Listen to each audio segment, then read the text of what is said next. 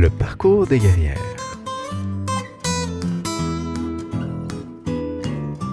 Salut les guerrières, salut les guerriers, je vous souhaite la bienvenue à cet épisode du balado du parcours des guerrières. Le parcours des guerrières est un balado enregistré en direct où l'on prend, ensemble, le temps pour rencontrer une personnalité féminine d'inspiration, d'exception. Aujourd'hui, ma guerrière est une personne démesurément passionnée par son travail de météorologue à Environnement Canada. Mais avec son parcours tantôt en art, tantôt en sciences, elle est la première guerrière dont l'enregistrement s'est tenu en présentiel. C'est avec un honneur sans borne que je vous présente mon amie Annie Bro. Bonsoir Annie. Bonjour. merci, euh, merci d'avoir accepté euh, l'invitation ce soir. Comment vas-tu? Ben, ça va bien. Très heureuse d'être là pour cette première édition en direct. Oui, euh, depuis, euh, ça fait déjà un an et demi. Presque un an et demi, presque deux ans en fait. J'ai commencé en janvier il y a deux ans. Euh, et voilà, première fois avec la personne, je trouve ça excitant. Euh, j'ai hâte, j'ai hâte de voir comment ça va se passer. J'espère ne pas trop bafouiller, ne pas trop me perdre. Je, mes repères habituels ne sont pas là. j'espère que vous me pardonnerez, public et, euh, et toi aussi, Annie. Donc, euh, ben, écoute, ce soir, ce que je te propose, c'est qu'on parle ben, de ton travail actuel, météorologue à Environnement Canada. J'ai je suis super curieux de savoir ce que c'est, comment ça se passe et tout. Euh, on va parler aussi de euh, ce qui a été euh, le, cheminement vers, vers ce que c'est. et aussi, on va parler de ton hobby principal, en tout cas un des hobbies principaux que tu as sur la couture. je suis vraiment curieux de voir, de voir ce que c'est. Est-ce que ça te va tout ça? Ben oui, ben oui. Parfait. Ben écoute, on lance ça. Donc, tu es météorologue à Environnement Canada. Euh, est-ce que tu peux m'expliquer? Donc, premièrement, je pense que la question que je vais poser dans, l'ordre, c'est combien de fois tu as entendu ça marche pas la météorologie? Un nombre incalculable de fois. euh, ben, c'est sûr, de façon générale, ce genre de commentaires-là, c'est envers les, les prévisions euh, publiques. Uh-huh. Bon, moi, je suis dans le domaine de l'aviation, alors c'est toujours mon excuse ah euh, pour me, retirer de cette question. Mais euh, ceci dit, moi, je trouve qu'on fait quand même un excellent travail. C'est plus un, un problème... on se comprend pas très bien. On a un problème de communication. Les, les prévisions sont sont pas bien expliquées. Je pense que les gens savent pas lire la uh-huh. prévision. Euh, quand, les, quand les petits dessins, les petits icônes sont apparus, là, moi, ça a été, euh, ça a été la fin. Là. Ah oui, d'accord. faut, faut jamais regarder juste un petit dessin, ça dit pas grand-chose, un petit dessin. Il faut, faut lire, faut lire. Ben là, écoute, tu piques ma curiosité. Pourquoi faut lire? Qu'est-ce qu'il faut lire en particulier? Euh, je pense que le, le plus grand... Euh, la plus grande chose qui est mal comprise du public, euh, c'est de la différence entre de la pluie et des averses. Euh, je pense ah que c'est c'est ce que je pense c'est la plus grande critique qu'on a sur nos les prévisions, surtout l'été. En fait, l'été euh, il y a beaucoup moins de gros systèmes, c'est juste des, des, petits, des petits cumulus qui se développent, qui se développent, qui deviennent des, des nuages plus, plus bourgeonnant. Et on se retrouve avec euh, des petites averses qui tombent de ça. Et ça, ces petits nuages-là, ben, il peut y en avoir euh, n'importe où. Euh, il peut y en avoir... Ils sont relativement petits. Donc, c'est très difficile pour nous de prévoir où est-ce que ça va tomber, là, ces petites averses-là. De façon très exacte. De façon très exacte. Donc, quand on prévoit des averses pour une grande région, puis qu'il y a des averses, nous, on est très satisfait de notre prévision, sauf que la personne qui était à un endroit très précis, puis qui est à côté du point où il y a eu l'averse, puis que lui, il n'y en a pas eu d'averse, ben oui, il est fâché, parce qu'on a annoncé de la pluie, puis il n'est rien tombé. Oui, voilà, donc c'est pas évident de, de faire comprendre qu'est-ce que ça veut dire exactement des averses. Mais tu vois, je savais pas qu'il y avait une différence entre de la pluie et une averse. Euh, si je comprends bien, là, pour les, le bénéfice des gens à la maison, une averse, c'est un euh, localisé petit, alors qu'une pluie, ce serait toute la journée sur un grand secteur, c'est ça? Ben oui, c'est ça. C'est quand on annonce de la pluie, là, comme vous voyez ça, 80-100 de pluie, c'est un, système qui approche, puis euh, vous vous réveillez, il fait pas beau, puis le soir, probablement qu'il fait pas beau encore, puis qu'il pleut toute la journée. Uh-huh. ça, les risques de se tromper, ils sont pas grands. Ben, non, ben, à, moins d'être vraiment sur la bordure du système. là, puis, ouais. D'accord, d'accord. Euh, c'est quoi la différence qu'il y a entre, par exemple, justement, là, ce qu'on je pense qu'on a toute une image due à la télévision de ce que c'est que la météorologie, puis ce que toi tu fais au jour le jour dans le volet aviation. De... Oui. Euh, le travail de météorologue, c'est un travail d'analyse de données. Là. Donc, on, on, fait des chiffres de 12 heures devant un ordinateur. ça n'a rien de très glamour, là. Est-ce que vous avez des, des, tables qui se lèvent et qui se baissent au moins? Oui, parce que sinon, le, le, le, dos serait pas très heureux. Uh-huh. Oui. Donc, euh, on a, euh, on a des, des, modèles météorologiques qui sortent à chaque six heures. OK. Et euh, notre travail principal, c'est d'analyser la sortie de ces modèles-là. De voir qu'est-ce qui fonctionne, qu'est-ce qui fonctionne pas, puis de, de corriger, ben, de se faire une image mentale de ce qu'il faut corriger. Puis ensuite, on le traduit en un produit qui est lisible pour, euh, pour le client qu'on a. Ah. Donc, euh, soit le public ou l'aviation, c'est d'autres choses. Là.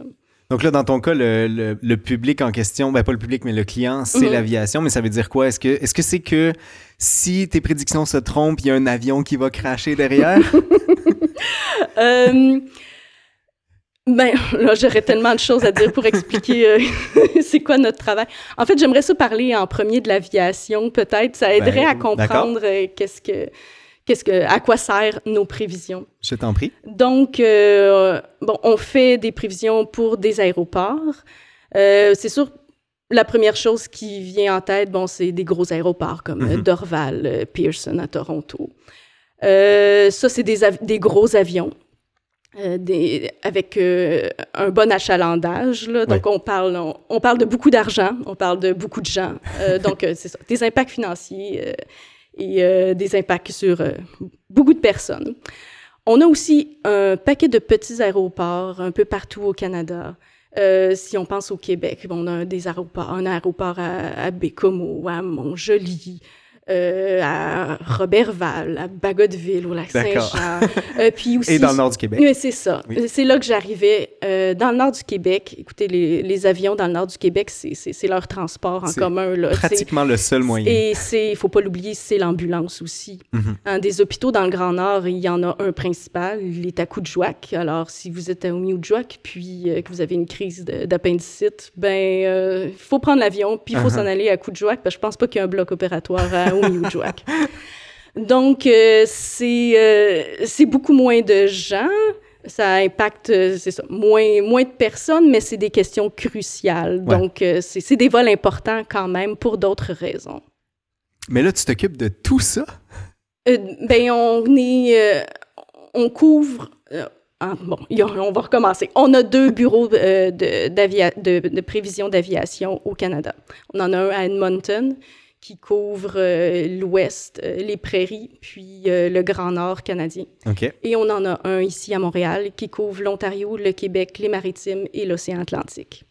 Donc, ça, moi, ça me paraît invraisemblable. Donc, c'est ça. Donc, on est sur un chiffre normal de travail, on est entre 5 et 6 météorologues pour couvrir à Montréal, donc le territoire de, qui part de l'Ontario jusque, jusque dans l'océan Atlantique. D'accord. Donc, euh, typiquement, un météorologue va s'occuper euh, d'une quinzaine d'aéroports dans sa journée. OK. Euh, puis, où je m'en allais avec ça? Ah oui, c'est ça. Les, donc, les petits avions, ils sont très sensibles à la météo. Mm-hmm. Ça leur prend pas grand-chose pour, pour ne pas être capable de décoller ou d'atterrir. Le brouillard, ça va pas. Uh-huh. Bien sûr, les orages, ça va pas. bon, ça prend pas grand-chose. Les gros avions euh, sont pratiquement capables d'atterrir puis euh, décoller dans n'importe quelle condition, presque. Alors là, la question qui se pose, ben pourquoi mon vol est retardé? Pourquoi mon vol est annulé? Mais qu'est-ce qui se passe? Euh, ce qui va changer dans un gros aéroport, c'est le taux d'arrivée et de départ des avions. Ah Donc, les avions sont capables d'atterrir, sont capables de décoller. Sauf qu'il y a un, un taux par, par aéroport, disons, prenons Dorval, qui a généralement un taux de 34 avions par heure qui peuvent décoller, arriver. Sauf que là, ben, en cas de mauvaise météo, ce taux-là va diminuer. Mais les vols ont été prévus depuis des mois et des mois et des mois. Puis il y a toujours une période d'achalandage dans la journée là, mhm. où euh, tous les vols atterrissent là, qui viennent de, de l'Europe.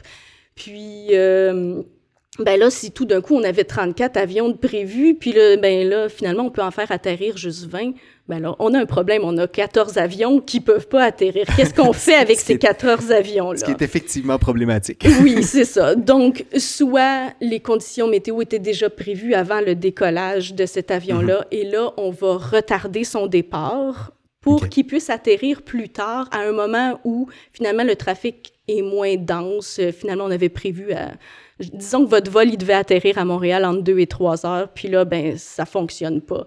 Mais ben, on va le retarder entre 3 et 4, ou là, peut-être il y avait moins de vols qui allaient atterrir, puis là, notre taux va être respecté si on ajoute un avion euh, dans, mhm. dans, cette période horaire-là. Donc, on peut... Je t'arrête deux secondes. Est-ce que ça veut dire que, mettons, un avion qui serait en partance de l'Allemagne pourrait partir en retard parce qu'on prévoit que 6h30 plus tard, à Montréal, il fera, il fera pas beau? Exact. D'accord. Exact. Donc, c'est ça, on peut retarder un vol. Si l'avion est déjà parti, puis que là, les conditions se dégradent mhm. plus qu'on avait pensé, qu'est-ce qu'on peut faire? Bon, on peut faire tourner l'avion au-dessus de l'aéroport. Solution numéro un. Solution plus drastique, on peut le faire atterrir ailleurs. OK. Ça arrive euh, souvent, ça? Ben, ben non, pas si souvent, mais quand même, ça arrive. Uh-huh. Et euh, là, c'est là qu'il faut être conscient que euh, un avion qui décolle a toujours un plan de vol. Et dans ce plan de vol-là, il y a toujours ce qu'on appelle un aéroport de dégagement. C'est un aéroport de secours. Et euh, cet aéroport-là peut être plus ou moins éloigné ou proche. Et ça nous prend l'essence pour s'y rendre. C'est la partie importante dans tout ça. et l'essence, ça coûte cher, c'est lourd et ça diminue euh, la, puissance de l'avion. Mhm. Donc, on ne veut pas en transporter trop pour rien. On veut en transporter juste la bonne quantité. Uh-huh. Mais on veut quand même rester en sécurité. c'est ça. Il y, a un buffer important, là. Alors, euh, il y a ce qu'on appelle les planificateurs de vol qui font les plans de vol en fonction de la météo. Et là, c'est là où que nos, produits sont, euh, deviennent très importants. D'accord. Ça, ça les aide à planifier euh, ces aéroports de dégagement. Là. OK. Donc, ton rôle à l'intérieur de ça, c'est pas de leur dire prévoyez-vous à être retardé, c'est voici la météo. Arrangez-vous. c'est à vous de comprendre ce que ça veut dire, c'est ça? Oui, oui, oui. D'accord. ben, ceci dit, on, euh, on peut toujours être en, contact euh, avec les gens, ils peuvent nous appeler. Mm-hmm. Donc, ça fait partie de notre travail aussi de, de communiquer notre notre confiance aussi. Parce que, tu sais, dans une, dans une prévision, tu sais, on peut dire, euh, ah, c'est ça qui va arriver, mais est-ce qu'on est vraiment confiant ou on, on est nous-mêmes en train de se dire, ah, je suis pas sûr. Uh-huh. Donc, la personne qui lit la prévision en voyant notre prévision, elle ne le sait pas, ça. C'est quoi notre niveau de ouais, confiance?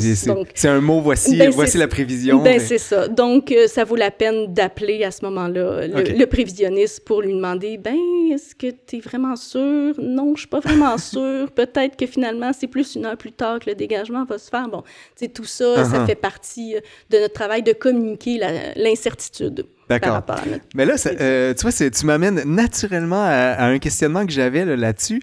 c'est, j'avoue, c'est peut-être une question un peu, euh, euh, un peu, j'allais dire méchante. C'est pas méchante, mais pour, pourquoi c'est pas entièrement des machines qui font ça? Pourquoi c'est, pourquoi on a besoin d'un humain pour faire l'interprétation de ces données-là? C'est une excellente question. Euh, là, je vais pas, je vais pas me tirer dans le pied comme météorologue. Euh, on, nous sommes toujours essentiels. Mais euh, ben, je vous avoue, les, les, modèles sont de plus en plus performants. Moi, ça fait 12 ans que, que je fais ce travail-là et je vois, je vois une différence là, au niveau du modèle. Depuis 12 ans, il y a eu une bonne amélioration. Ceci dit, c'est pas parfait. Attention. Non, non, ce n'est pas parfait.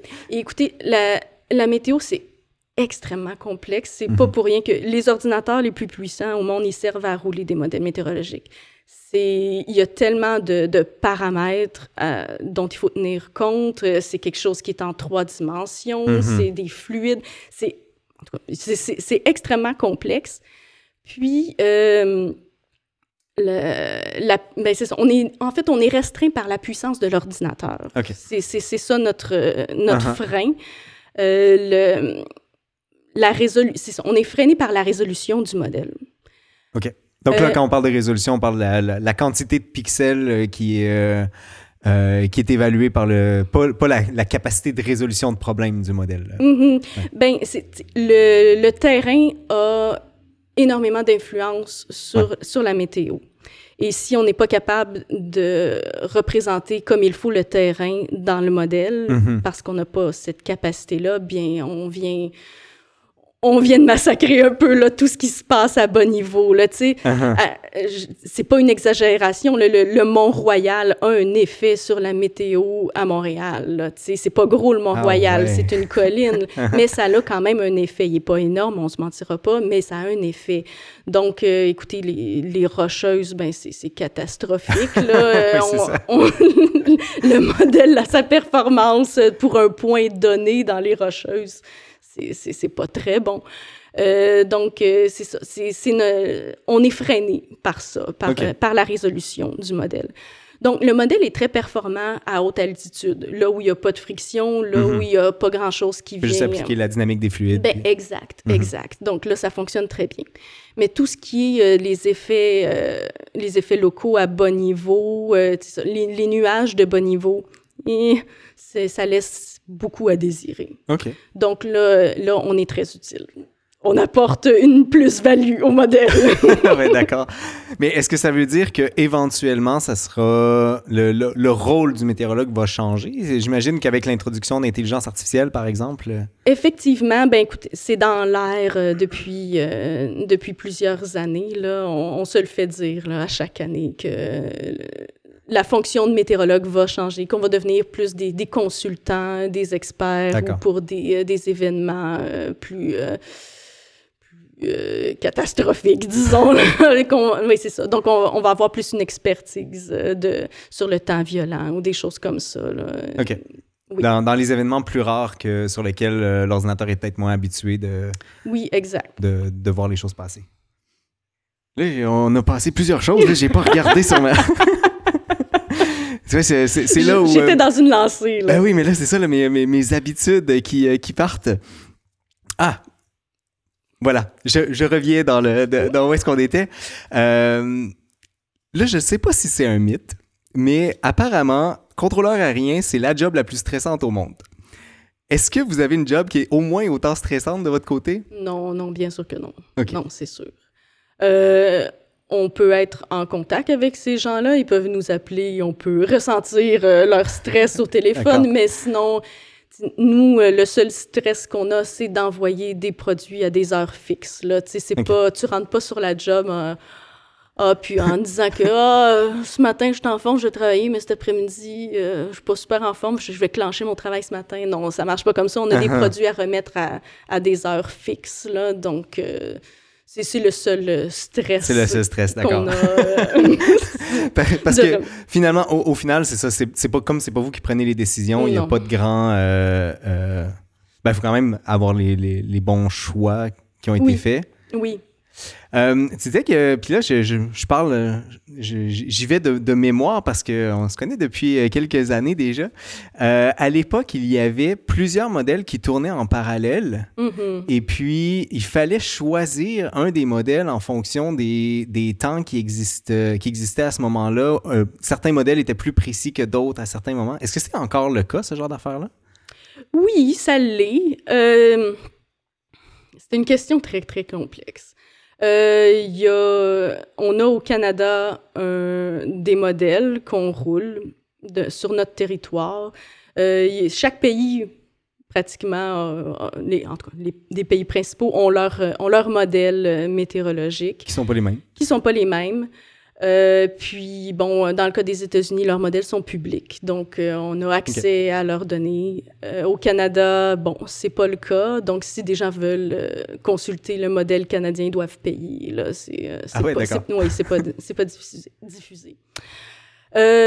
chaque modèle, c'est plus, c'est moins. Et généralement, les modèles sont développés en fonction de notre climat, notre géographie, mm-hmm. Euh, puis sont centrés sur une fenêtre. C'est, euh, je sais pas si je vais réussir à bien expliquer ça comme ça on the fly, euh, mais comme c'est quelque chose qui est en trois dimensions, puis bon, qu'un modèle, euh, on, est réduit par un, espace. Là, on ne peut pas avoir un modèle qui est infini. Là. Il faut créer une fenêtre, puis faire entrer des fluides là-dedans. Là. Ah, ah. Puis, euh, dans toutes Et on ne regarde pas ce qui se passe euh, ben, autour de ça. Ben, c'est ça. Et là, fait que là, on comprend que ce qui se passe aux extrémités de cette fenêtre-là, c'est pas très précis, c'est, c'est, ça représente pas très bien la réalité, et ce qui est au milieu de la fenêtre devient quelque chose de plus intéressant, plus précis. D'accord. Donc, nous, au Canada, on roule notre modèle centré sur le Canada. Oui, évidemment. Donc, évidemment, c'est, pour, c'est, fait pour nous, alors que le modèle américain va être centré sur les États-Unis. Donc, euh, si vous essayez de faire une, une prévision pour euh, à partir du modèle des États-Unis, ben, on est loin du, du centre de la fenêtre. donc, ben, ce sera pas super bon.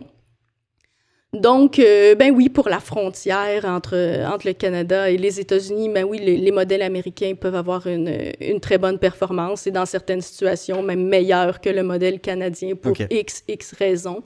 Mais euh, c'est sûr que dès qu'on s'éloigne de la frontière, on s'éloigne de, de, mhm. la fenêtre euh, sur laquelle est centré le modèle, et donc ça devient moins précis. Ouais, je comprends mieux euh, ce, que, ce que ça veut dire maintenant de choisir les modèles finalement, parce que y y a des... C'est pas juste sur voici, je pense que le vent pousse dans cette direction, alors ce modèle est meilleur. Il y a des, il y a des critères plus, euh, plus objectifs que ça. Là. Puis c'est en constant euh, développement. Là. Bon, chez Environnement Canada, on, a, on a plusieurs euh, modèles. Un modèle global qui a une résolution bon, beaucoup plus... moins fine, mais bon, sur un plus grand, un plus grand espace, un plus grand espace-temps surtout. Uh-huh. Et bon, plus en fait, plus la résolution est fine, moins on le roule sur un grand espace de temps parce que, bon, on n'a pas... Euh, puissance de calcul nécessaire. Exact. Euh, puis, bon, c'est en constant développement, comme je disais. Donc, les nouveaux modèles qui, avec une résolution plus fine, on pourrait s'attendre à ce qu'ils soient vraiment meilleurs, plus performants, mais on est en train de les développer. Puis là, il y a uh-huh. toujours des surprises. Puis, ah, ben non, finalement, ça, dans ces conditions-là, ça marche pas bien. Il faut recalibrer les équations. Donc, il y a toujours un travail continuel qui est en train d'être fait. Donc, on peut pas toujours se dire, oh, le nouveau modèle à meilleure résolution, c'est le meilleur, puis maintenant, on jette les autres parce que les autres, c'est plus bon. Uh-huh. Non, non, non, non, c'est c'est un travail euh, continu et c'est c'est tout le temps en observation et on peut jamais comme se dire euh, ce modèle-là, c'est le meilleur, on prend celui-là puis on uh-huh. regarde plus les autres. Non, c'est ça, c'est euh, plus compliqué que ça, uh-huh, je comprends. Je trouve ça, je trouve ça vraiment fascinant, le, le, travail de météorologue. Je pense que je, vais partir sur une tangente, je m'excuse. Euh, là, je parle de mes, euh, j'allais dire intérêts, mais c'est euh, plutôt des intérêts personnels. Est-ce que tu as entendu parler, il y a des gens qui pensent que la Terre est plate? avec, avec ton expérience, ça, te fait quoi au cœur? J'aime mieux pas trop y penser parce que j'ai envie de pleurer. parce que il y a beaucoup, de beaucoup de choses là, qui, qui sont développées ne serait-ce que parce que justement la Terre est, mm-hmm. ben elle, est, elle est sphérique et avec euh, toutes ces idées-là. Puis euh, c'est quand même triste. Non, je m'excuse de sortir sur cette tangente-là, mais ça m'a fait penser à ça. Euh, peut-être pour conclure sur la partie météorologique, j'aimerais savoir qu'est-ce que toi tu trouves passionnant à l'intérieur de, de, ton travail? Je sais pas si les gens vont aimer entendre ça, mais ce que j'aime d'une certaine façon, c'est un peu le gamble. J'aime pas dire ça, mais, mais tu sais, il n'y a jamais de, de certitude euh, mm-hmm. totale. Donc, on fait une prévision au meilleur de notre connaissance, on envoie ça, on s'en va se coucher, on revient le lendemain, puis là, on, a, on voit tout de suite, est-ce que, est que j'ai réussi? Est-ce que j'ai pas réussi? D'accord. Donc, il y a toujours un, petit thrill à, envoyer sa prévision. Là. C'est, euh, c'est le fun, puis c'est... C'est comme c'est justement pas une science exacte, c'est, c'est vraiment trillant. Il y a beaucoup de choses à regarder. Euh, c'est, c'est jamais plate. Là. C'est uh-huh. toujours, il y a toujours quelque chose d'intéressant quelque part. C'est, euh, c'est continuel. Donc, c'est ça, c'est non, c'est vraiment intéressant. J'adore mon travail.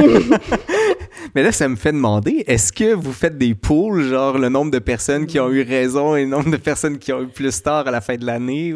ben non, parce qu'il y a toujours juste un météorologue sur un endroit, là, on n'est pas plusieurs à faire le même endroit, mais oui. Parce qu'à la fin, on pourrait faire des stats. Ah, tel météorologue s'en est mieux sorti, mais c'est peut-être pas une bonne idée, en fait. Non. Est-ce que tu as choisi météorologie à Environnement Canada, euh, volet aviation, parce que tu étais intéressé à la base par l'aviation? Genre, tu voulais être pilote dans ta vie ou pas? Non, pas du tout. En fait, c'est quelque chose que j'ai découvert en arrivant chez Environnement Canada. OK. En fait, euh, il n'y a rien à l'université qui prépare à devenir météorologue. Il n'y a pas de programme de quel tu sors de l'université, puis tu as les connaissances nécessaires pour être météorologue. Ah, Donc, euh, bon, moi, ce que j'ai fait, c'est un bac en sciences de l'atmosphère et des océans à McGill. Puis euh, ensuite, quand Environnement Canada euh, t'engage, suite à un examen, une entrevue, bien entendu, euh, il te forme. Donc, ça prend un an. On est formé pendant un an avec des examens chaque semaine. en tout cas, c'est vraiment comme si on était encore à l'école, à l'université. donc, pendant un an, on apprend à devenir météorologue, à faire des prévisions. Et au bout de cette année-là, ben là, on est lâché dans la nature. Donc, c'est Environnement Canada qui s'assure que leur météorologue soit euh, consistant à l'intérieur de. Ah oui, c'est vrai. Puis là, j'arrive en fait à ta question, c'est que durant la formation, euh, au, bout de, au bout de quelques mois, euh, là, on nous, on nous présente, euh, vous pouvez vous en aller du côté de l'aviation, vous pouvez vous en aller du côté du public. Puis là, on devient euh, spécialisé pour l'aviation ou pour le public là, durant cette formation-là. Donc, public, ce serait pour ce qui va éventuellement, par exemple, être à la télévision? Non, non, c'est les gens qui font aussi un travail euh, devant l'écran, d'analyse de données qui, font les, prévisions. Mais ce qui est envoyé pour ce qui va être utilisé oui, finalement. Oui, oui, oui, ce qui apparaît dans les bulletins météo, euh, quel que soit votre médium, euh, ça pour peut le regarder. C'est ça, ça peut être télévision, ça peut être le journal, peu mm-hmm. importe, mais c'est destiné au grand public. Oui, oui.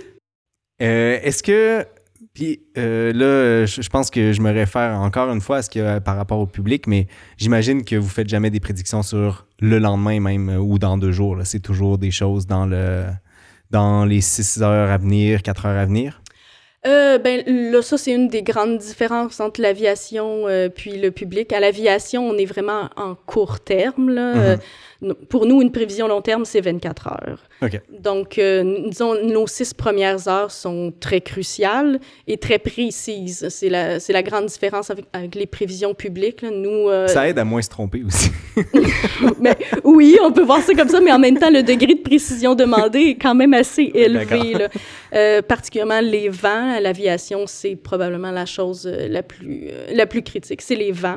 Puis, tu sais, on prédit ça au 10, au 10 degrés près. Euh, mhm. C'est ça. Donc, euh, il y a certains aéroports qui ont des critères très particuliers. Puis, si on passe de 320 à 330 degrés, ben là, ça change tout. Là. Ah ouais, OK. Oui. Donc, ah oui. Il faut, faut, être, très précis dans ce cas-là. Oui.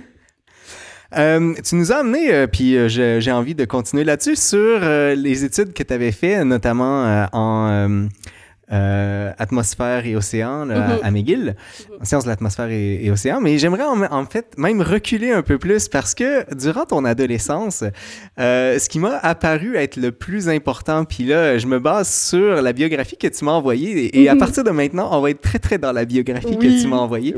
Euh, tu visiblement destiné pas du tout à être météorologue, mais tu avais plutôt envie d'être artiste. Me trompais-je? Grosse question. Oui, ben écoutez, euh, mon parcours n'a pas été linéaire, on peut le dire ça comme ça. Uh-huh. Mais la mythologie, ça sort pas de nulle part non plus. OK. Euh, je, enfant, je sais pas si... Euh, je, je sais pas s'il y a des gens qui vont se souvenir de ça, qui sont assez vieux pour se, se rappeler euh, de la presse, le cahier des sports, la dernière page au verso, c'était une page complètement dédiée à la météorologie avec des cartes d'analyse. C'était fantastique. Je suis très triste qu'on ait pu ça aujourd'hui. Puis euh, moi, comme enfant, je découpais les cartes d'analyse, je collais ça sur des feuilles pour voir l'évolution des systèmes, comment les choses bougeaient. C'était, j'étais fascinée par, par ça. Il y avait quelque chose déjà. Uh-huh. Et si vous ouvrez mon livre de finissant du secondaire, euh, dans 20 euh, ans, je me vois comment. Uh-huh. Alors, il est écrit que je vais être météorologue. Ah, d'accord. OK. Donc, c'est, donc c'est effectivement pas... ça sort pas de nulle part. Ça sort pas de nulle part. Mais euh, pour, le, pour le meilleur et pour le pire, je suis quelqu'un qui s'intéresse à beaucoup de choses mm-hmm. et qui avait de la facilité dans beaucoup de choses. J'ai l'impression que j'aurais pu être à peu près n'importe quoi. J'aurais pu faire un paquet de métiers et euh, en être satisfaite et heureuse. Mm-hmm. Alors, des fois, trop de choix, c'est comme pas assez. Et euh, c'est pas facile de choisir. J'ai passé beaucoup, beaucoup de temps dans, dans mon enfance avec la musique. Euh, uh-huh. La musique a pris une grosse, grosse partie euh, de mes premières années. Euh, j'étais, j'étais pianiste. j'avais, j'avais un certain talent, une certaine facilité, disons-le. Puis je faisais beaucoup de concours, j'adorais ça. C'était c'était quelque chose qui me motivait beaucoup. Uh-huh. L'école, l'école, je trouvais ça, je trouvais ça ennuyant pour Désolée. Euh, je trouvais ça ennuyant, je trouvais ça plate. Je trouvais que ça avançait pas assez vite. Uh-huh. ça, me, ça me démoralisait un peu. Ben pour quelqu'un qui découpe les, euh, les, les, trucs de la presse qui affichent l'évolution des systèmes météorologiques à l'enfance, je pense que euh, je pense que ça étonnera pas beaucoup de monde actuellement. Ben, en tout cas, bref, la, la musique, c'est ce qui me permettait de, de satisfaire cette espèce d'envie de, de, de, curiosité, puis de, de performance aussi. Mm-hmm. je, je pense que j'étais et je suis toujours quelqu'un qui, qui, aime bien performer. Uh-huh. Euh, donc, euh, oui, c'est ça. Donc, j'ai passé beaucoup de temps avec la musique. Euh, je me suis rendue assez loin dans tout ça. je suis au secondaire. J'ai été acceptée au Conservatoire de Montréal en musique, toujours. Puis, ben, à, l'adolescence, ben, à un moment donné, il se passe quelque chose. Euh, on se fait des amis, hein? Puis, euh, tout d'un coup, on se rend compte qu'il y a d'autres choses, puis qu'on a envie... Euh, on a envie de, de, faire autre chose que pratiquer son piano quatre heures par jour. Donc, alors là, ben, j'ai, j'ai abandonné. J'ai abandonné le piano à 14 ans. Puis, j'ai, j'ai, pas de, j'ai pas vraiment de regrets. Non, c'est ça, j'avais demandé, ça a été vécu comment, ça? il faut le dire aussi que bon, le, conservatoire c'était pas euh, c'était pas idéal. Hein? J'habitais j'habitais à Joliette. Euh, mon père euh, était décédé une année auparavant.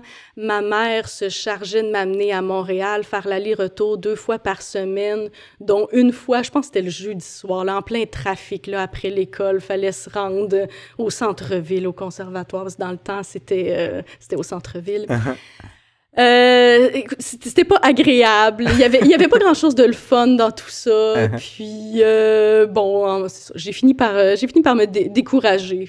Puis ma mère, en voyant aussi le, le peu de d'enthousiasme. Quand tu passes de 4 heures à 1 heure par jour et... Euh, ben non, non, je pratiquais quand même beaucoup, mais c'est ça, c'était le manque d'enthousiasme. Tu sais, je sortais pas de mon cours de piano emballé, puis mhm. là, on se tapait quand même la route, le trafic et tout ça. Donc, c'était pas...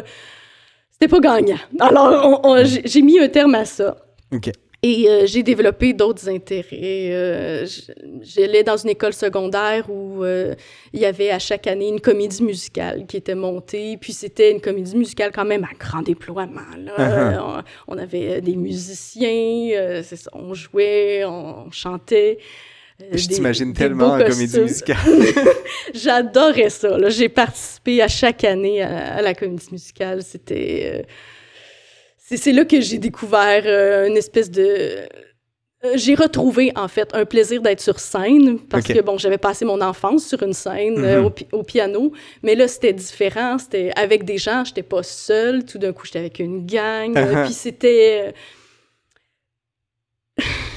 j'étais une petite fille quand même très très réservée tu sais j'étais pas j'étais pas quelqu'un de très Exubérant. Oui, c'est ça, de très exubérant. Puis tout d'un coup, sur une scène, moi, tout sortait, là, sais, tout le méchant, les, rôles de méchants, j'adorais ça, là, les, les ah rôles. ouais? Oui, oui, j'ai fait Rizzo euh, dans Grease, euh, tu sais, la, la, la, petite bitch, là, j'adorais ça, mon Dieu, j'ai eu du plaisir à faire ça. Parce que tout d'un coup, c'est ça, ça me permettait de, de sortir euh, Uh-huh. d'autres choses. D'accord. Et euh, ben, avec tout ça, j'ai songé euh, à passer euh, des auditions à l'école, euh, l'école nationale de théâtre, Mhm. puis à l'UCAM aussi, puis au conservatoire. Mais bon, euh, c'est pas, euh, ils en prennent pas beaucoup par année. Je- Ouais, je c'est je- notablement difficile. Oui, c'est ça. Donc ça, les auditions, je pense que je les ai faites trois fois. Et euh, bon, ça n'a jamais été un succès. Uh-huh. Alors il a fallu mettre une croix là-dessus. Et c'est là finalement que tu décides de, de revenir vers le, les séances? Non, non, c'est compliqué. C'est plus compliqué C'est que plus ça, compliqué ben oui. que ça. Euh, à la fin de mon second, ben en, en fait, euh, j'ai même si j'ai abandonné le piano, euh, bon la musique ça restait quand même proche de mon cœur. J'ai comme décidé de recommencer avec un nouvel instrument, Uh-huh. sans, sans stress, sans on recommence à la base là, on y va petit. Uh-huh. Alors euh, j'ai essayé le violoncelle pendant pendant deux ans. Puis euh, ensuite, je pense en secondaire 5, j'ai commencé la guitare classique. Et là, ça, j'aimais, j'aimais bien ça. Et euh, j'ai décidé d'entrer au cégep, de m'inscrire en un double deck, sciences nature et musique.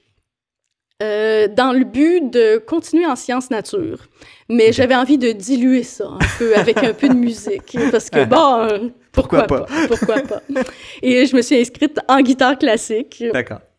Et euh, bon, finalement, euh, mélanger sciences nature et musique, c'était pas, c'était pas facile, on dirait émotionnellement, c'était pas tant le scolairement, là, ça, ça allait bien. Mais j'avais de la misère à mélanger ces deux mondes-là. Euh, c'était comme, c'était deux cliques très différentes, des gens complètement aux extrêmes. On dirait que ça, ça se mélangeait mal dans ma vie, dans mon cœur. Je me sentais, je me sentais comme pas bien, déchirée. Puis, euh, puis j'ai eu envie tout d'un coup de, de pousser musique. Alors, j'ai abandonné mon double deck, j'ai abandonné le, le volet sciences. Qui était le volet, euh, on le rappelle, qui était censé être conservé. Oui. et, euh, et je suis retournée au piano. Alors, euh, oui, je suis entrée en guitare classique, mais je suis retournée au piano parce que là, je me suis dit, ben là, ça suffit, l'exploration, là, on Ah. revient aux choses sérieuses, t'es une pianiste. Ça, dans quoi Go, t'es go. bonne? Alors, voilà. Alors, j'ai achevé mon, mon deck euh, comme en piano. Puis là, à la fin de tout ça, à la fin de ce deck-là, là, j'étais vraiment très perdue. Euh, c'est là que j'ai euh, notamment fait des auditions en théâtre. J'avais vraiment beaucoup d'espoir pour ça. Alors que bon, maintenant, avec le recul, j'aurais dû me garder une petite gêne, disons. Et euh, bon, en voyant que ça n'avait pas marché, il fallait bien que je m'inscrive quelque part à Uh-huh. l'université. Et euh, je suis aussi une très grande lectrice. Euh, j'ai énormément lu, euh, surtout dans, dans ma jeunesse. Bon, là, comme maman, je lis un petit peu moins. Ça, ça a diminué un peu le rythme des livres. Mais écoute, entre, entre 10 et 25 ans, là, la quantité de, de livres que j'ai absorbés, c'est assez impressionnant, je crois. Euh, je lis rapidement, je suis intéressée à, à tout. euh, je- j'ai un très grand, un très, un très grand éventail de, de lecture. Une érudite maintenant. Ben. Donc, je me suis inscrite à l'université en littérature. Et là, euh, là il y a- en littérature, il y a toujours comme une petite, une petite rencontre là, avant, que le, euh, avant que la session commence, puis on nous remet un petit cahier là, avec euh, un, paquet de, un paquet de livres. Là, donc, donc, il faut choisir un certain nombre dans l'année. Qu'il faut lire. Qu'il faut lire et analyser. Uh-huh. Et là, au risque de paraître un peu pédante, j'avais lu presque la totalité de la portion roman. Bon, Uh-huh. poésie et essai, bon, ça, c'était moins, euh, c'était moins mon truc. Puis là, je- dans, dans toute ma... Je sais pas comment dire ça, pédantitude de, de mes 20 ans. Je me disais, oh, mon Dieu, mais qu'est-ce que je m'en vais faire là? J'ai déjà tout lu ça, moi. Je connais tout. Je connais absolument tout. Et là, j'ai paniqué. Et là, je me suis désinscrite. Dès le départ. Dès le départ, j'ai jamais, je suis jamais rentrée. Et je me suis inscrite comme étudiante libre euh, au, département de musique. OK. Parce que bon, il, il était trop tard pour faire Uh-huh. une inscription. Et tu n'avais pas toutes joué les pièces de musique qui existaient? Non, non, quand même. Et, euh, et je tiens à dire aujourd'hui que j'ai beaucoup de respect pour euh, le bac en littérature. La- C'est la folie de la jeunesse. oui, c'est ça, c'est ça. Euh, et euh, donc, c'est ça. Là, j'ai fait un an comme étudiante libre. J'ai préparé des auditions pour entrer en interprétation piano. Et euh, ben, au cours de cette année-là, j'ai développé une, une tendinite qui est permanente depuis. Mhm. Euh, ça fait 20 ans de ça et c'est toujours là. Ça ne- n'est jamais parti. Ouais. J'ai euh, essayé beaucoup de choses, euh, puis bon, à un moment donné, euh, je pense qu'il y, a- il y a un chirurgien qui m'a dit ben on peut on peut t'opérer, mais euh, ça se peut qu'on empire les choses, ça se peut qu'on les améliore. Alors, ben, rendu là, j'ai, je me suis un petit peu découragée. Puis, euh, ben, j'ai, je me suis, j'ai été, je me suis inscrite en musicologie. J'ai quand même toffé euh, Uh-huh. l'université en musique, mais là, je pouvais pas rentrer en interprétation. Alors, j'ai fait... euh, Ce qui était ultimement ben ce qui oui, c'est ça, c'est ça. Ouais. Alors, j'ai fait un an et demi en, en musicologie que j'ai trouvé extrêmement intéressant. Euh, en fait, un de mes regrets de ma vie, c'est de ne pas avoir achevé ce bac-là. J'ai abandonné, il restait une session. C'était un, petit peu- c'était un petit peu ridicule. Tu le, tu l'as fait pour toi-même. mais c'était le drama de mes 20 ans. Uh-huh. Alors, euh, c'est ça, c'était super intéressant, mais euh, j'avais de la misère à m'imaginer qu'est-ce que j'allais faire avec ça. Puis, Uh-huh. euh, bon, euh, malheureusement, on a, on a tous nos, nos petits défauts. Euh, moi, mon défaut, j'ai un petit problème d'anxiété. J'ai, comme besoin de, de sécurité. J'ai besoin de savoir ce que je vais faire. J'ai besoin de savoir où je Mhm. m'en vais. Puis, euh, donc, euh, j'avais de la misère à, à m'imaginer ce que j'allais faire avec un bac en musicologie. Ouais. Euh, il aurait fallu que quelqu'un m'engage comme musicologue après mon bac en musicologie. Donc, ce qui est, euh, bon, ce qui, ce qui est pas si simple que ça, disons. C'est le genre de un, dom- un peu ambitieux. ben, c'est- le genre de domaine où il faut que tu te crées ton, ton Oui, emploi. exact. Et euh, j'avais pas, j'avais pas cette espèce de, de courage-là Uh-huh. et, euh, à ce moment-là. Alors, j'ai arrêté tout ça. Et ben, je suis retournée au cégep finir mes sciences pures. Wow, OK, non, mais ça, c'est intéressant parce que Oui. retourner au cégep, là, t'as t'as quoi? T'as 21, 22 là, à ce Oui, moment-là? oui. Donc, c'est euh, au moins cinq ans après, euh, les, euh, le, le- le passage se fait bien parce que... Non. Non. non. parce que la- on est loin dans la vie, là, de... Oui, on est loin dans la vie. C'était difficile socialement. C'était au début difficile académiquement parce que, bon, euh, durant, euh, on se rappelle, j'avais commencé un double deck sciences nature musique. Et j'avais fait mon premier cours de calcul différentiel. Donc, lui, il était fait. Maintenant, il fallait enchaîner avec le calcul intégral. Hein? Uh-huh. Et là, ça faisait, euh, ça faisait trois ans que j'avais pas touché à ça. Si tu les fais pas un derrière l'autre, ça peut être... Ça n'a pas été facile, on Uh-huh. ne ment- on, va pas se mentir. Euh, puis, euh, ben, je- j'avais décidé que ce que je voulais aller faire, c'était la météorologie avant de, de recommencer ça, mon, mon cégep en sciences pures. Et euh, je savais que ça se donnait uniquement à McGill. Ça allait être en anglais.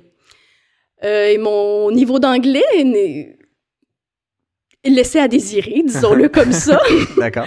Alors, euh, avant de me lancer euh, à McGill comme ça, avec euh, très peu de, de capacité orale, j'ai décidé d'aller faire mes sciences pures à Dawson, au collège Dawson. Ah, c'est ça la réflexion. Parce que sinon, il Oui. y, a- il y a souvent moyen de faire un, un cours, euh, une sorte de préparatoire Mhm. euh, qui ne nécessite pas de passer par le cégep lui-même. Oui.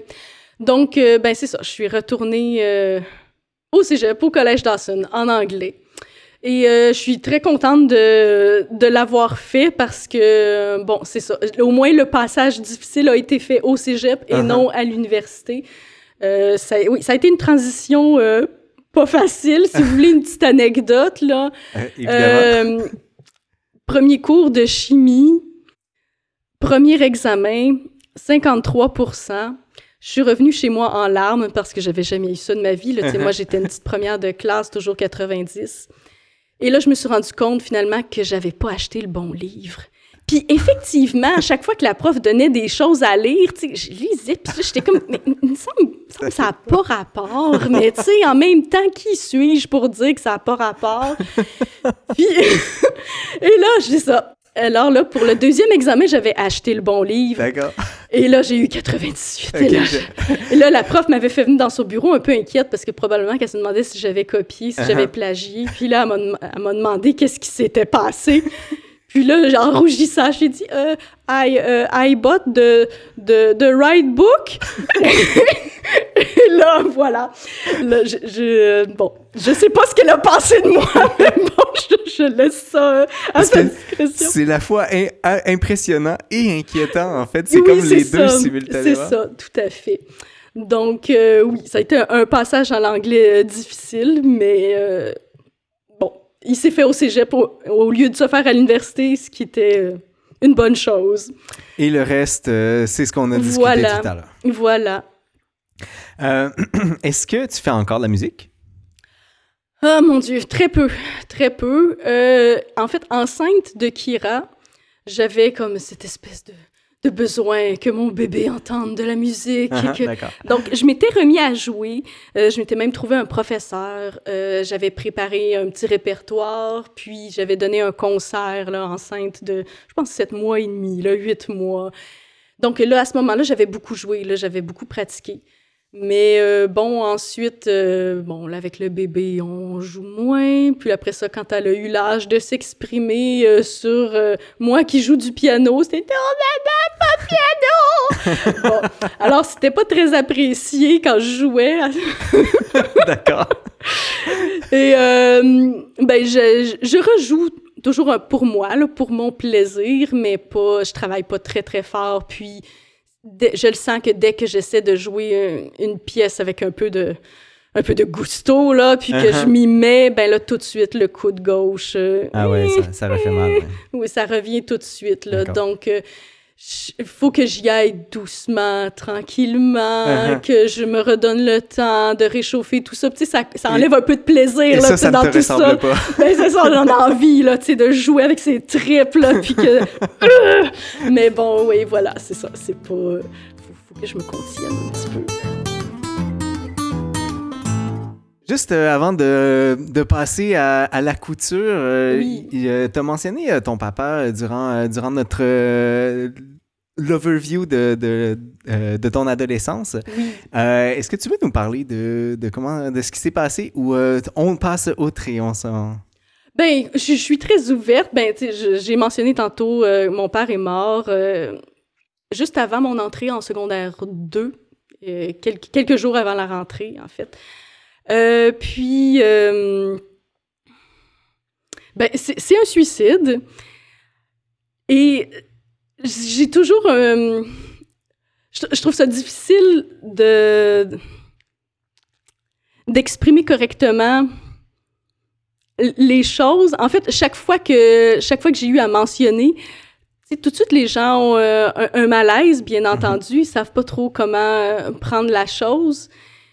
Puis moi, ça m'a toujours un peu fâché de recevoir cette réaction-là face au suicide, mais que par contre, que je mentionne que oh, mon père était maniaco-dépressif, puis que ça allait pas bien. Là, ça, les gens, c'est comme ça, c'est pas, on dirait que c'est pas sérieux. Ça, ça, ça les affecte pas. Ça, il y a pas de, il y a pas de ah oui, oh non, oh pauvre toi. Ça, ça mhm. vient avec le suicide. Ça vient pas avec la, la maladie mentale. Puis pourtant, euh, toute la souffrance, toute le en tout cas, du moins comme enfant, uh-huh. d'un parent qui est comme ça, c'est ces années-là qui sont difficiles, c'est tout le, c'est du temps de la maladie, tu sais, puis euh, j'aime pas l'amener comme ça, mais comme enfant, le regard que j'ai eu euh, à ce moment-là au suicide, ça a été comme la délivrance de, de, de ça, c'est pas c'est pas beau de le dire comme ça aujourd'hui. Euh, j'aime pas le j'aime pas le dire comme ça uh-huh. parce que bon en vieillissant on, prend un peu de on prend un peu de recul face aux choses mais c'est comme ça comme enfant que que je l'ai vécu. Puis c'est ça, ça ça me fâchait beaucoup de de recevoir juste euh, de l'empathie pour le suicide et non pour la, maladie mentale. Ouais. C'est intéressant parce que justement, euh, je pense que c'est un, geste fort, effectivement, donc d'où mm-hmm. le fait que euh, c'est ce qui semble ressortir, mais au jour le jour, ce qui est vécu, c'est finalement une grande partie de ce qui venait avant. Là. Ben oui, c'est ça, c'est une accumulation de, de, de souffrances. Euh, épouvantable. Donc, c'est, en fait, le drame, c'est ça. Le uh-huh. drame, c'est toute la souffrance qui mène à, ça. Donc, euh, ouais. c'est, euh, c'est un geste qu'on comprend, qu'on accepte ou. Euh...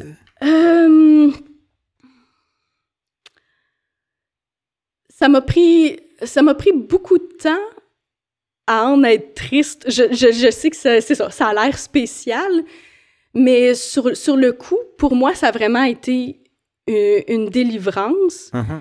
Puis euh, la meilleure façon que je pourrais vous, vous expliquer ce qui s'est passé, quand euh, je pense que j'avais, j'avais à peu près, ça faisait presque 10 ans là, que mon père était mort, je pense 22, 23 ans. Ma mère faisait du ménage dans le salon, dans la bibliothèque, puis on avait un paquet de vieilles cassettes, là, puis là, elle voulait jeter des affaires, uh-huh. puis là, elle réécoutait tout ça. Puis là, elle est tombée sur un, enregistrement euh, des trois ans de mon frère. Euh, J'étais pas encore née, je pense. Euh, ou c'était ses deux ans. Non, ça devait être ses deux ans. Donc, c'est deux ans. Puis euh, là, il y avait toutes mes oncles, mes tantes, uh-huh. puis mes grands-parents. Puis là, ben, il s'était enregistré avec un petit magnétophone. Là. Puis là, ça durait comme peut-être une demi-heure, cette affaire-là. Puis là, j'avais réécouté ça avec elle, puis euh, c'était bien drôle de réentendre tout ça, puis la petite voix de mon frère, encore la saucisse. bon, c'était bien mignon. Puis là, tout d'un coup, il y a une voix que j'ai pas reconnue. Puis là, j'ai demandé à ma mère, mais c'est qui ça? Et là, ma mère m'a regardé vraiment bizarrement en uh-huh. disant, ben là, Annie, c'est papa. Puis j'ai comme, ah! Ben non, je, je le reconnais pas. Ah ouais. Et c'est là que j'ai compris, tu sais, on, s'en doute bien, je veux dire, mon inconscient savait bien que ma mère avait pas marié un, homme dépressif, déprimant, euh, qu'il y avait eu du beau dans tout ça, là, que tu sais, ça avait mhm. été une personne euh, en forme, souriante, avec de l'humour, puis tout ça. Mais comme moi, j'ai pas de souvenir de ça, j'ai pas connu cette personne-là. Je me suis créé une image mentale extrêmement négative euh, de mon père. Mm-hmm. Puis en réécoutant ça, ben là, j'entendais une voix comme enjouée, euh, pleine d'énergie. Euh, c'était pas le tu sais que moi j'ai juste vu. Puis ben après ça, m'a montré une vidéo, je pense du 35e anniversaire de mariage de mes grands-parents. Puis là, mon père lisait un petit poème uh-huh. qu'il avait écrit avec ses beaux-frères. C'était super drôle, super spirituel, c'était beau. Puis là, je le voyais, puis là, j'étais comme, oh mon Dieu, mais j'ai pas connu cet homme-là. Je uh-huh. sais pas c'est qui cet homme-là. Puis là, tout d'un coup, tu sais, toute, toute cette frustration-là, toute cette espèce de. C'est comme si on avait tout d'un coup tout détruit l'image que je m'étais fait. Puis là, là est venu le regret. Là est venu le. Oh mon Dieu, mais je, peut-être qu'on aurait pu faire quelque chose, peut-être que les médicaments auraient pu marcher, peut-être que j'aurais pu connaître cet homme-là, peut-être qu'on aurait pu avoir toutes ces, ces discussions-là super le fun, peut-être que uh-huh. j'aurais enfin connu l'intellectuel, parce que mon père, c'était un intellectuel, c'était quelqu'un de super intéressant, qui, comme moi, lisait plein de choses. on aurait pu, je sais pas, on aurait pu jaser tellement, on aurait pu partager, il me semble, tellement de choses, puis ben, on, le fera jamais. On le fera jamais. Puis c'est ça. C'est à partir de ce moment-là qu'est venu tout le regret, puis que là, j'ai toute ma réflexion par rapport à ce qui s'était passé a complètement complètement changé. Et euh, c'est ça, c'est avec un regard un peu plus mature, parce que, tu sais, comme, uh-huh. comme enfant, c'est triste, mais on, regarde nos parents avec un regard... Euh, on les aime en fonction de ce qu'ils nous apportent. C'est très égoïste, un amour d'enfant. Hein? C'est pas... malheureusement, il n'y a pas beaucoup d'empathie dans un regard d'enfant. c'est ça, c'est qu'est-ce que l'adulte nous apporte? Est-ce qu'il nous apporte de la sécurité? Est-ce qu'il nous apporte de l'amour? Puis, euh, si on reçoit pas ça comme enfant, ben c'est ça, cette figure-là euh, d'adulte est pas mal moins intéressante tout d'un coup. Donc, euh, oui, c'est ça. C'est plus comme adulte que, qui, est, qui est venu le, regret puis la, tristesse par rapport à, ce geste-là d'en finir. D'accord. C'est euh, intéressant parce que là, maintenant, ultimement, tu, euh, tu as toi-même des enfants. Oui, oui, oui. Et est-ce que ça, ça, change ta façon d'approcher ton tes enfants? Ah mon Dieu, oui, oui. Ben, en fait, y a des choses auxquelles, par-dessus lesquelles je dois passer parce que, veux, veux pas, euh, c'est ça, la maladie de mon père, ça reste un, un traumatisme. Puis, je, bon, je l'ai tellement vu déprimé dans le salon. Euh, déambuler dans la maison sans trop savoir quoi faire, puis juste comme uh-huh. replacer une chaise en dessous de la table, fermer une porte de garde-robe si je cherchais quelque chose à faire dans la maison. Je garde cette espèce d'image d'un fantôme là, triste uh-huh. dans la maison. Puis j'avais comme... Je me donnais comme au début pas la permission d'être d'être triste devant mes enfants. Pour moi, pleurer devant mes enfants, c'était comme un non. Non, non, non, mm-hmm. non, non, jamais. Euh, je suis restée avec l'impression que j'ai survécu à tout ça parce que ma mère est restée solide. Puis là, je me disais, il faut que je sois solide moi aussi. Uh-huh. Puis euh, je, m'autorisais pas, tu sais, à... Donc c'était complètement de l'autre côté. Oui, c'est ça. J'avais du mal à m'autoriser à montrer à mes enfants que, que j'allais pas bien, que uh-huh. j'étais triste, ou si je le faisais, j'en ressentais énormément de culpabilité.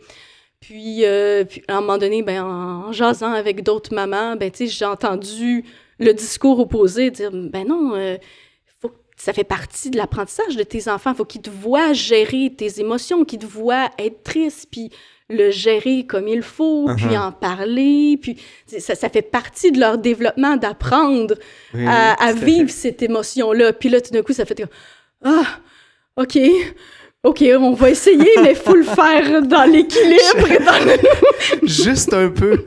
c'est ça. Donc, euh, c'est ça. Ça fait partie de, de, de, mon apprentissage en tant que maman, là, de qu'est-ce qu'on peut montrer comme émotion à ses enfants, qu'est-ce qu'il vaut mieux garder pour soi. Mhm.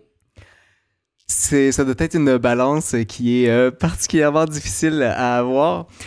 Écoute, euh, je prends les euh, trois ou quatre dernières minutes oh, qui nous restent euh, pour, pour discuter de, du projet que je sais pas si c'est un nom officiel ou si c'est appelé comme ça, mais le projet Zéro Vêtements. J'adore ça. c'est ton objectif de ne jamais acheter de vêtements, c'est ça? Oui, ben, on va commencer par dire que c'est pas que je, je, porte mes vêtements à les user jusqu'à la corde, non, c'est que je fais, je fais de la couture. Uh-huh. Je fais de la couture, c'est mon, mon nouveau hobby. J'ai eu plein de phases. J'ai eu ma phase musique, ma phase théâtre, ma phase dans swing sur laquelle on a, sauté. C'est comme ça qu'on s'est connus. Oui, exact. Il faut le mentionner. Benjamin et moi, on s'est connus par la danse. Euh, puis ben là maintenant ben je suis dans ma phase couture parce que ben malheureusement la danse ça se passe après 10 heures le soir avec des enfants c'est pas super. euh, alors euh, quand ma fille est rentrée à la garderie au CPE sur le chemin euh, j'avais il y avait une un appartement sur la rue Saint-Hubert euh, avec euh, toujours des, des, racks à linge d'enfants. puis la porte était souvent ouverte, il y avait de la musique. Puis là, je voyais une fille qui faisait de la couture. Puis là, à un moment donné, après être allée porter euh, ma fille à la garderie, j'ai mis mon nez dans le cadre de porte. Puis là, j'ai dit, je suis en congé de maternité, faut que j'aille porter ma fille au CPE pour garder sa place. Il me reste encore deux mois. Tu veux-tu de l'aide? Pas besoin de me payer je fais ça bénévolement, puis montre-moi des affaires. Alors, c'est comme ça que j'ai appris à coudre. Wow. On the fly. Et euh, ben, ça fait maintenant huit ans que je fais de la couture. Et là, bon, ça s'est perfectionné pas mal mon affaire. Puis, euh, ben, c'est rendu que je fais tous les vêtements des enfants, uh-huh. les miens et ceux de ceux de l'homme. la seule chose que je fais pas, c'est les habits de neige. Ça, c'est un petit peu plus euh, technique. Et les bas. Uh-huh. Parce que, bon, les bas, ça une couture au bout, c'est pas très agréable pour les orteils. Donc, euh, c'est plus quelque chose qui se tricote. Qui se tricote, ouais. Donc, euh, c'est ça. J'essaie, j'essaie de tout faire ça. J'ai beaucoup de, j'ai beaucoup de plaisir là-dedans. Euh, c'est mon, c'est, c'est, mon petit projet artistique uh-huh. de, des dernières années. Là, j'aime ça prendre un tissu puis imaginer qu'est-ce qu'on peut faire avec ça, qu'est-ce qui serait beau, comment ça tombe, euh, les couleurs, agencer des couleurs, faire... c'est ça, créer quelque chose de beau. Puis en plus, ben, ça va être porté après, ça va être vu.